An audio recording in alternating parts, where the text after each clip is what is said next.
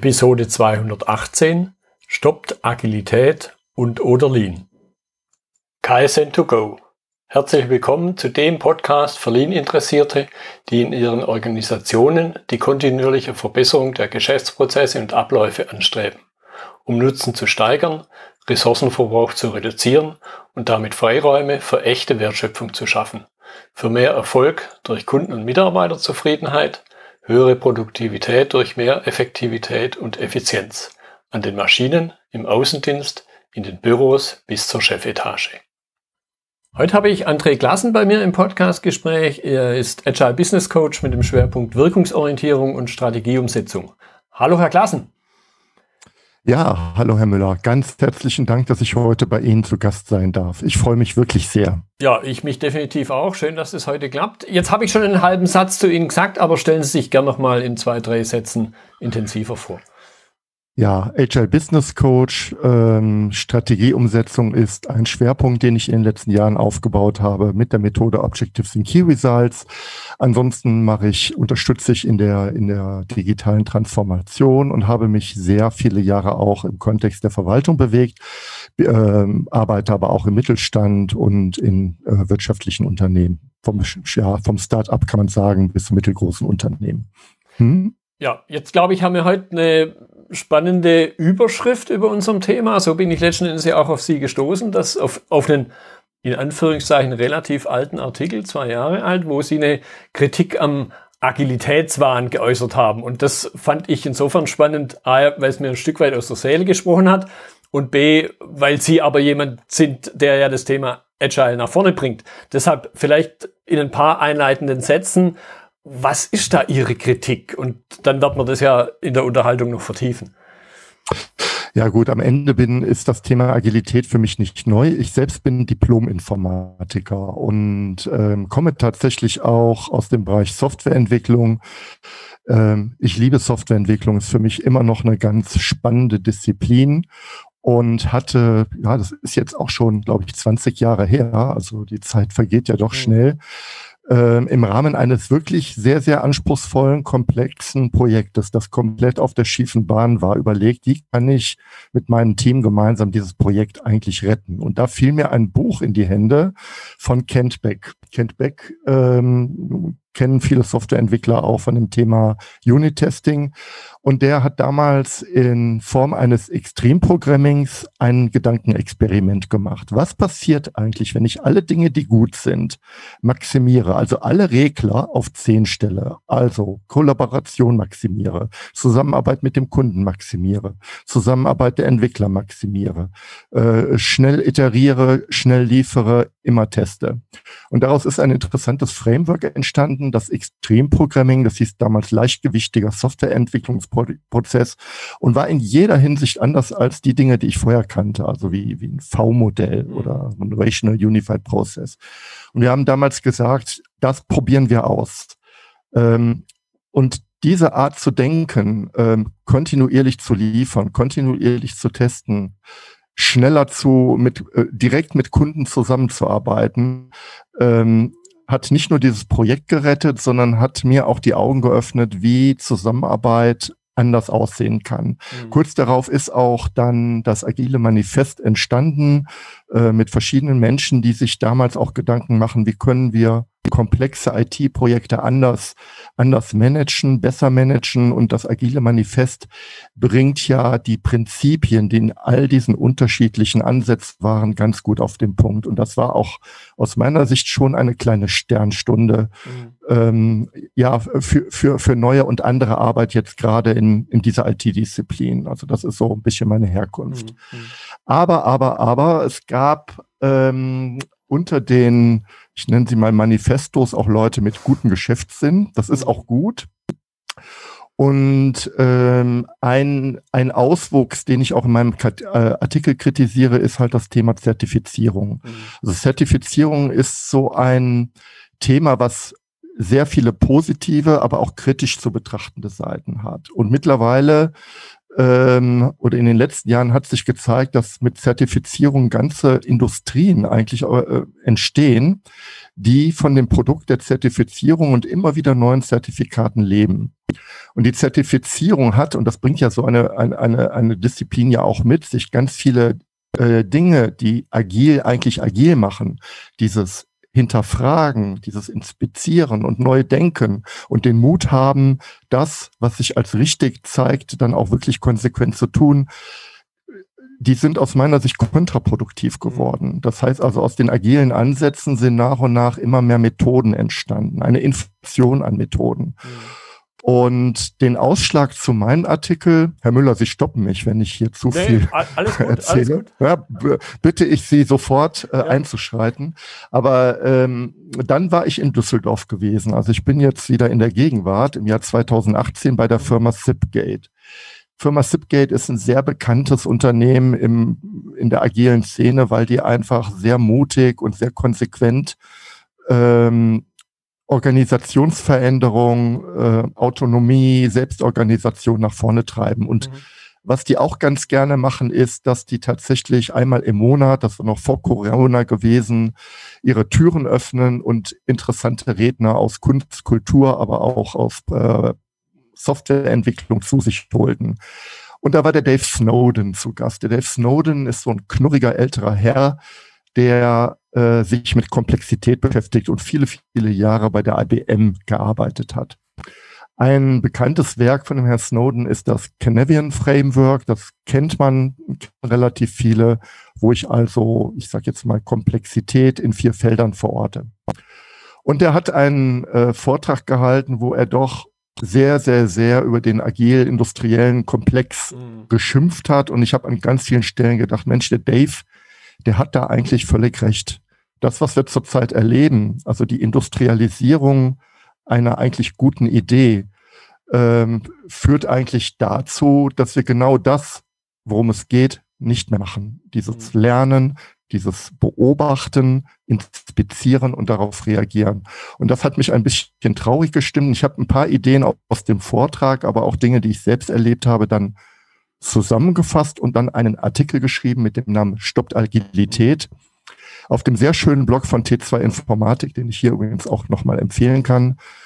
Ähm, und der hat es tatsächlich geschafft, in diesem Jahr 2018 äh, der meistgelesene Artikel zu werden, was zeigt, dass dass das Thema ganz viele Menschen berührt und die mhm. sich auch fragen, okay, was bedeutet das eigentlich? Was passiert eigentlich mit der Form der Arbeit, die ich gut finde und wie, was stelle ich eigentlich in der Realität dazu fest?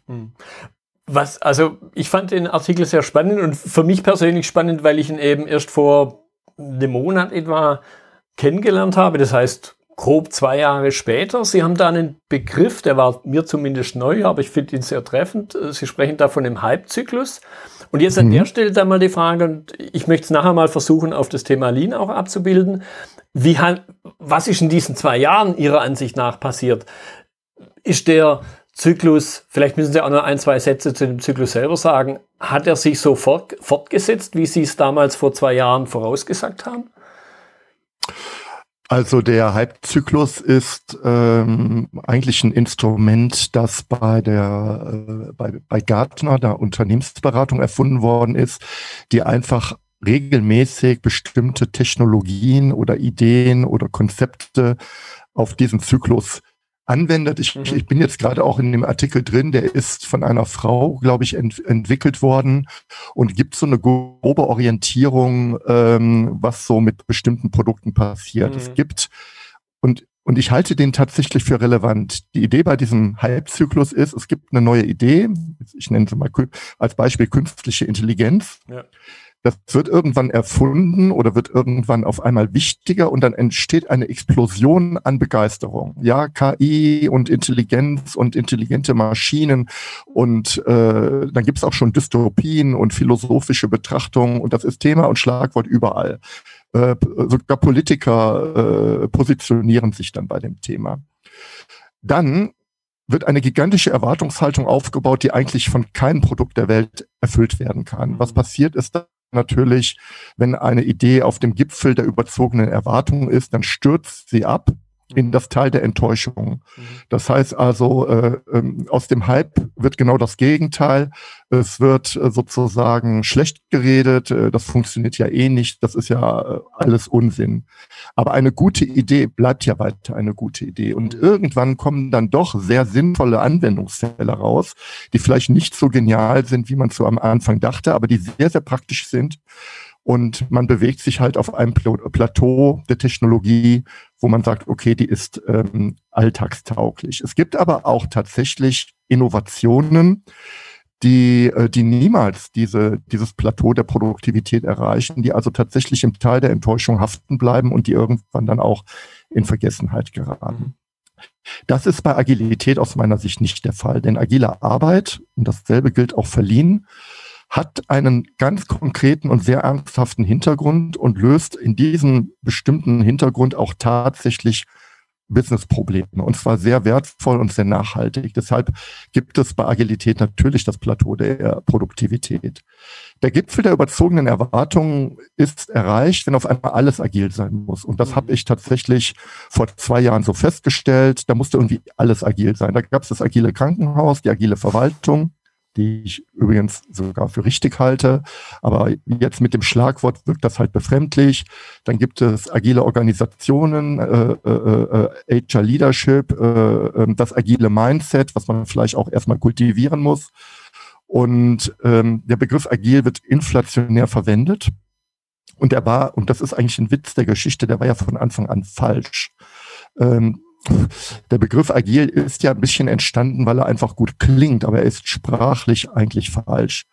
Denn das agile Manifest, das drückt sich ja schon aus, ist ja Unfug. Also nicht das Manifest ist agil, sondern die Idee der Agilität ist, äh, ist der Punkt. Es müsste eigentlich heißen Manifest, auch, Manifest der Agilität, mhm. aber es hört sich fürchterlich an und deshalb ist daraus das agile Manifest geworden. Mhm.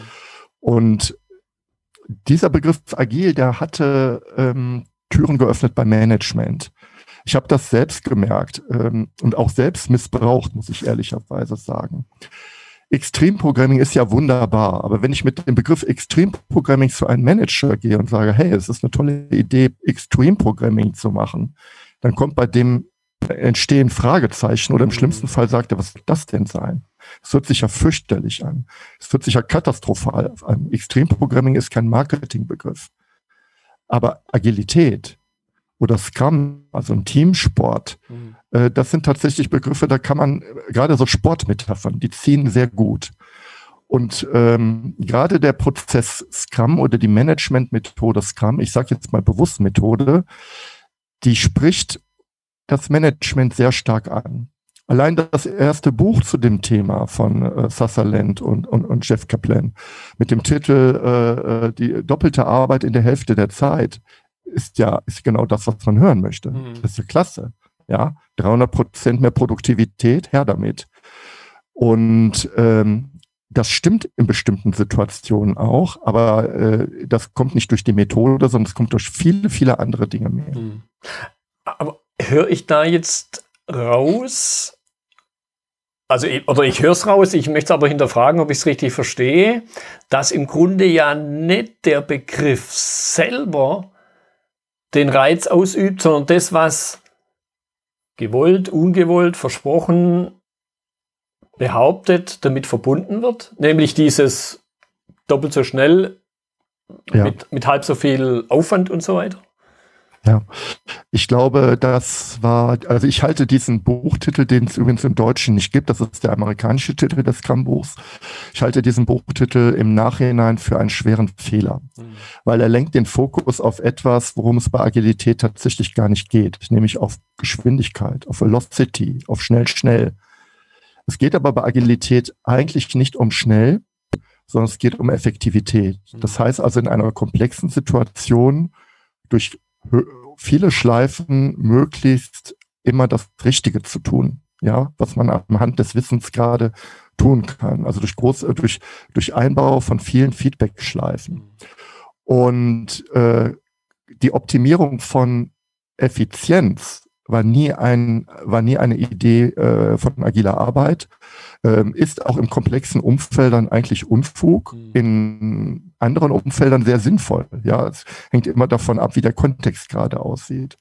Aber der Buchtitel, äh, du schaffst die doppelte Arbeit in der Hälfte der Zeit, suggeriert, es geht eigentlich um die Erhöhung von Produktivität in einem relativ statischen Gebilde. Also rein vom Titel her. Und das ist auch leider, leider bei vielen haften geblieben. Ah, Agilität, das heißt, die Leute können schneller arbeiten. Ah, Agilität, das heißt, wir können produktiver arbeiten. Mhm. Und agil, das Verb agil sagt ja auch flink, schnell, behende, äh, äh, äh, steigert das ja auch. Ja, und im Grunde ist das eben auch das, was, was mich persönlich an Ihrem Artikel und an dem ganzen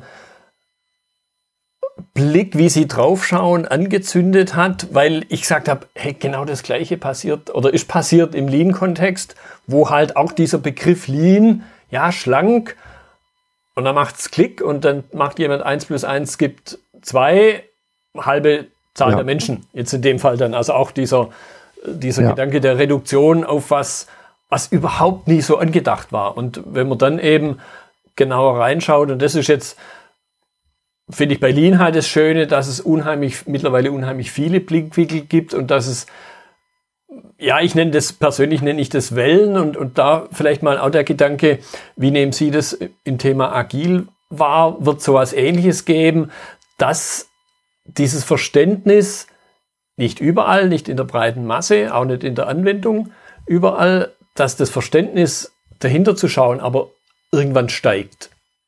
Weil sich daraus also das wäre, ja. eine Hoffnung ergibt. Das wäre meine Hoffnung. Also Lean ist ja ein schönes Beispiel, ist ja auch die, ich sage jetzt mal, ältere Disziplin. Mhm. Ähm, ich muss sagen, ich bin im Lean nicht so sattelfest ähm, wie Sie, aber das, was ich mitgenommen habe, ist ja auch, dass wir im Deutschen, also bei dem Begriff Lean Management, ganz viel Techniken und Tools adaptiert haben auch mit großem Erfolg, muss ich sagen, dass aber die kulturelle Intention, die hinter vielen steht, gar nicht transportiert worden ist, auch gar nicht übersetzt worden ist. Ja, ja? Äh, wenn ich allein an den Begriff Waste denke, äh, äh, Verschwendung. Ja.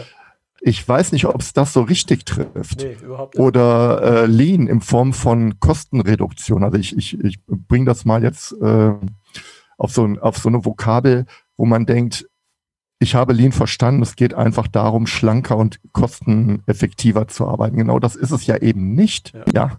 Oder, oder es ist nur eine Folge, aber nicht die, die Ursache der, äh, von Lean. Und so ähnlich ist es bei Agilität. Die Folge von Feedback-Schleifen, die Folgen von Lernen ist mhm. tatsächlich irgendwann auch Geschwindigkeit. Aber es ist nicht die Ursache äh, des Ganzen. Das heißt, ich muss, äh, äh, ich verwechsel bei diesen, bei dieser naiven Betrachtung von Methoden Ursache und Wirkung ein mhm. Stück weit. Ja, und wenn ich den kulturellen Hintergrund nicht kenne, lande ich tatsächlich schnell im Teil der Enttäuschten und merke, also so richtig viel hat das Ganze nicht gebracht. Ja. Ja, ja, Weil ich ja. die Prinzipien, die dahinter stehen, schlichtweg nicht verstanden habe und mich zu sehr auf die Methode konzentriert habe. Und bei, bei Lean kommt ja da noch ganz gefährlich dazu, dass es halt negative Auswirkungen durch dieses Schlank mit weniger Menschen ja. Machen wir uns nichts vor, in, in den 90ern und danach, in den 90ern angefangen und danach war es ja im Grunde, zumindest in Deutschland, eine große Arbeitsplatzabbaumaßnahme. Und dann hinterlässt es natürlich noch zusätzlich verbrannte Erde. Das heißt, wenn ich mit, dann manchmal mit dem Begriff in bestimmte Organisationen komme, da geht dann sofort äh, entweder der Rolladen runter, beziehungsweise die Schutzschilde hoch. Ich glaube, die Gefahr bis jetzt besteht sie im agilen Kontext noch nicht. Könnten Sie sich vorstellen, dass was Ähnliches nicht. passieren könnte? Ja, es ist ähm, noch nicht, ähm, also ich erlebe Agilität noch überwiegend eher auf der Umsetzungsebene. Mhm. Ähm, das heißt also als Projektmanagement-Methode in der Produktentwicklung, aber noch nicht so, so ganz stark verbreitet in der Organisationsentwicklung. Das heißt also, die Firmen operieren eigentlich im klassischen Modus operandi äh, und setzen eine Kapsel auf ein bestimmtes Teilgebiet und da wird dann halt, weiß ich nicht, Scrum oder irgendwas gemacht oder meinetwegen auch eine, äh, äh jetzt von der Arbeitsmethodik her eine Form von Kanban. damit habe ich natürlich zwei Dinge. Ich, einerseits entfalte ich nicht die wahre Wirkung von Agilität, denn die braucht auch ein agiles, tatsächlich ein agiles Umfeld. Mhm. Ähm, zum Zweiten aber ähm, ist vielleicht durch diese Kapselung auch ähm, die Enttäuschung nicht so groß, wenn es dann doch nicht so, so richtig gut funktioniert. Mhm. Denn, denn die agilen Methoden machen ja auch dann zu einem gewissen Teil großen Sinn und helfen in der Arbeitsform. Ich entfalte nur nicht die ganze Wirkung. Mhm. Es ist aber bei Lean tatsächlich ein Trauerspiel. Äh, das ist das, was ich von außen sehe. Das ist eigentlich eine super tolle Idee, die auch mit Begeisterung von Akteuren in Unternehmen vorangetrieben worden ist, dazu führen konnte, dass genau diese begeisterten Akteure am Schluss selbst auf der Straße standen. Ja. Und das ist die schlimmste Form, äh, wie man mit solchen Ideen umgehen kann. Das ist, ist, ja auch nicht die Idee von Lean. Ja, ja mir, mir, kommt da jetzt so, so der Gedanke, Lean ist eher auf der Arbeitsebene verbrannt, wenn man so ausdrücken möchte, während vielleicht bei Agilität die Gefahr besteht, dass es auf der Entscheidungsmanagement-Ebene verbrennt, weil ich dort dann doch nicht die Ergebnisse bekomme, die mir vielleicht versprochen wurden. Ja, und es ist ja auch so, dass auf der Entscheidungsmanagement-Ebene ähm, ich eine andere äh, Komplexität habe, eigentlich andere Fragestellungen als jetzt vielleicht auch in der Produktumsetzungsebene. Mhm. Auf der anderen Seite sage ich, ähm, ähm, da kommen ja auch Objectives und Key Results ein Stück weit im Spiel. Ähm, es gibt Möglichkeiten, Agilität auch auf eine Entscheidungsebene zu bringen. OKRs sind für mich eine dieser Möglichkeiten, weil sie Konzepte wie Wirkungsorientierung, Limitierung, Fokussierung letztendlich auch auf der Ebene der, der, der, der Strategieumsetzung ähm, etablieren und damit auch ähm, zu Erfolgen führen und letztendlich auch zu einem empirischen Arbeiten. Ja, dass ich also wirklich auch auf einer Management-Ebene ein Stück weit mehr dahin komme, dass ich sage, okay, wir haben eine These, die sehr vielversprechend ist. Wie kann ich daraus ein validierbares kleines Experiment schnüren und das ausprobieren und validieren, ob diese These taugt oder nicht. Mhm. Ähm, insofern glaube ich schon, dass agile Aspekte auch im Management sehr gut funktionieren können. Es reicht aber überhaupt nicht aus, eine, eine, Methode wie Scrum zu nehmen und zu sagen, wir machen jetzt ein Daily Stand-up oder wir machen jetzt nur ein großes Scrum-Board. Damit ist natürlich nichts gewonnen. Ja. Ja. ja, das ist durchaus vergleichbar dann mit einem relativ wichtigen, ich nenne es Element von Lean, Shopfloor-Management.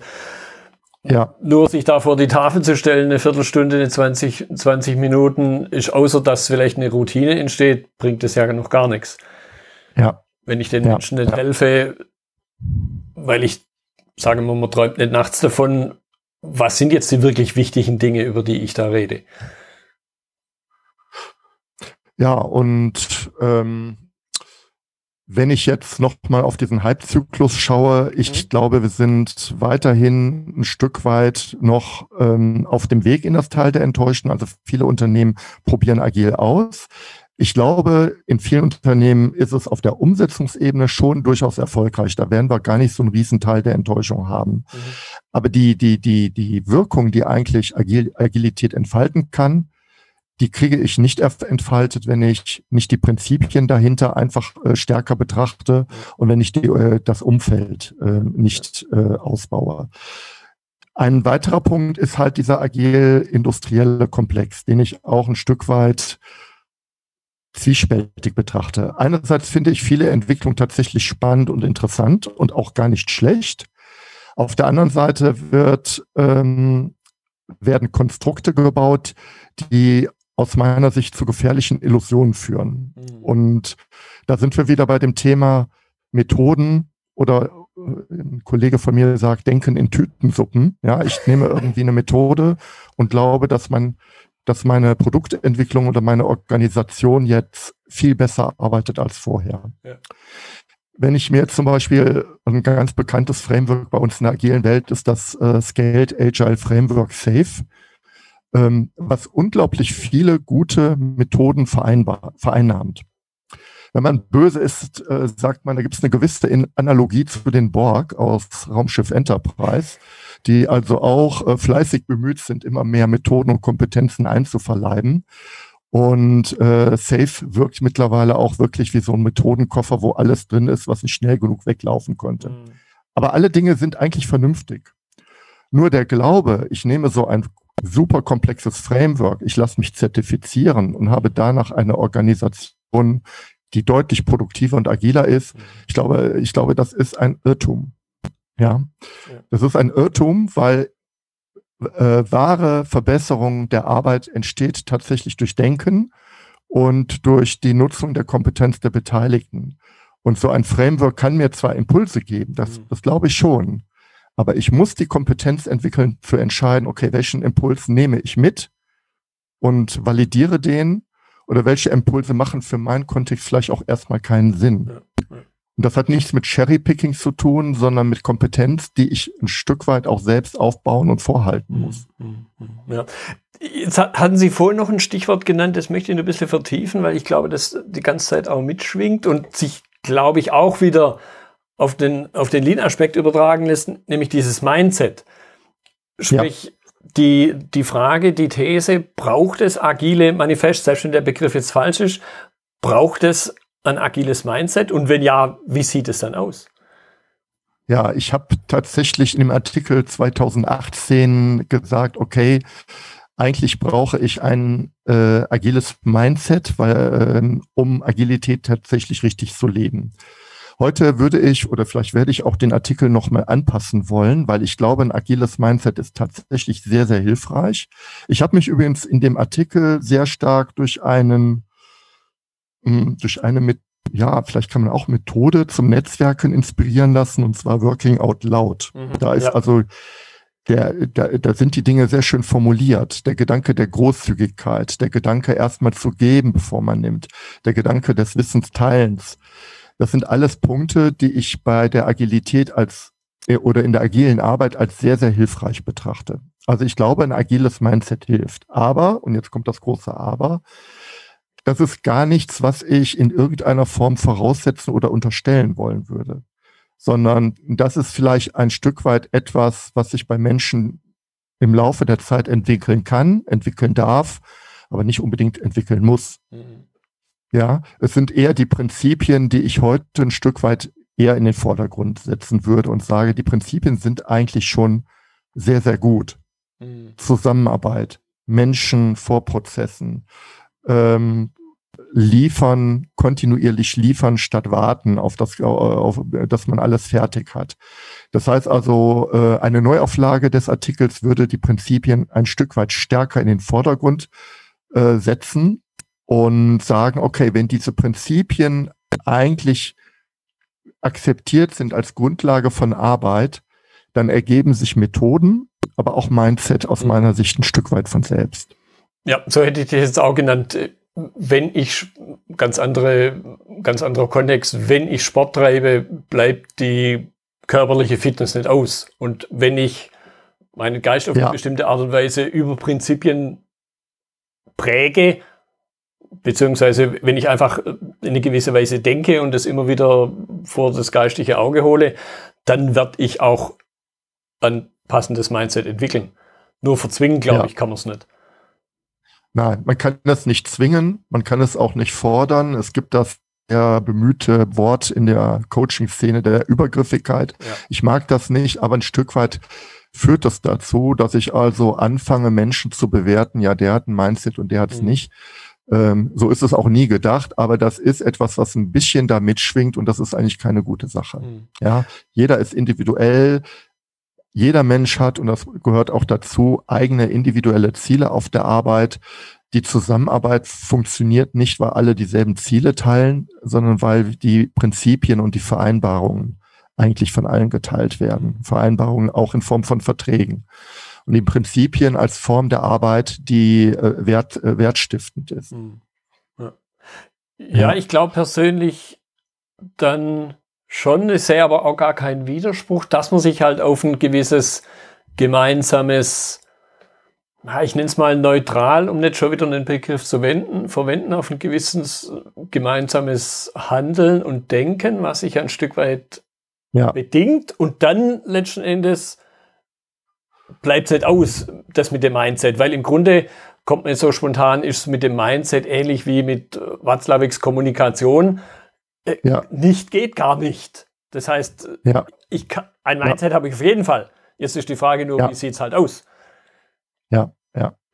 Und äh, insofern bin ich vielleicht auch ein Stück weit geneigt zu sagen, es macht auch vielleicht wirklich Sinn, innerhalb des Teams äh, sich auf bestimmte Werte zu einigen, die für die Teamarbeit hilfreich sind. Ja.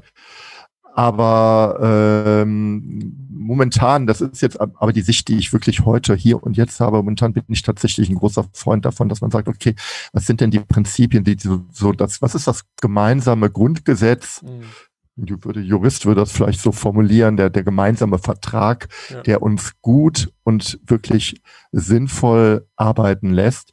Und ähm, der kann schon, und, und wenn das gut formuliert ist, und da finde ich das Agile Manifest gut, aber auch andere, andere Ansätze, ähm, auch hin, hinter Lean stehen ja Prinzipien. Mhm. Also gute Prinzipien, glaube ich, ähm, können ganz viel äh, prägen und können sozusagen ein gutes Fundament dafür bilden, wie man dann konkret arbeitet. Mhm. Ob man dann mit jener Methode oder dieser arbeitet, das, das, äh, das regelt sich dann mhm. eigentlich. Genau. Und ich, und ich glaube, es gibt dann an der Stelle auch wieder Führungskräften die Chance da, ihrer Rolle, ihrer gestalterischen Rolle, möchte ich es mal nennen, gerecht zu werden, nämlich Austausch über diese Aspekte, über diese Elemente anzuregen, um es damit zu vertiefen. Also ich sie werden ja. damit auch in keinster Weise überflüssig, nur weil sie vielleicht bisher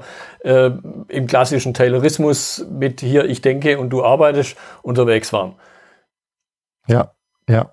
Also das ist, äh, also da bin ich fest davon überzeugt, dass sich Führung tatsächlich auch geprägt durch Agilität, aber auch durch andere Aspekte weiterentwickelt.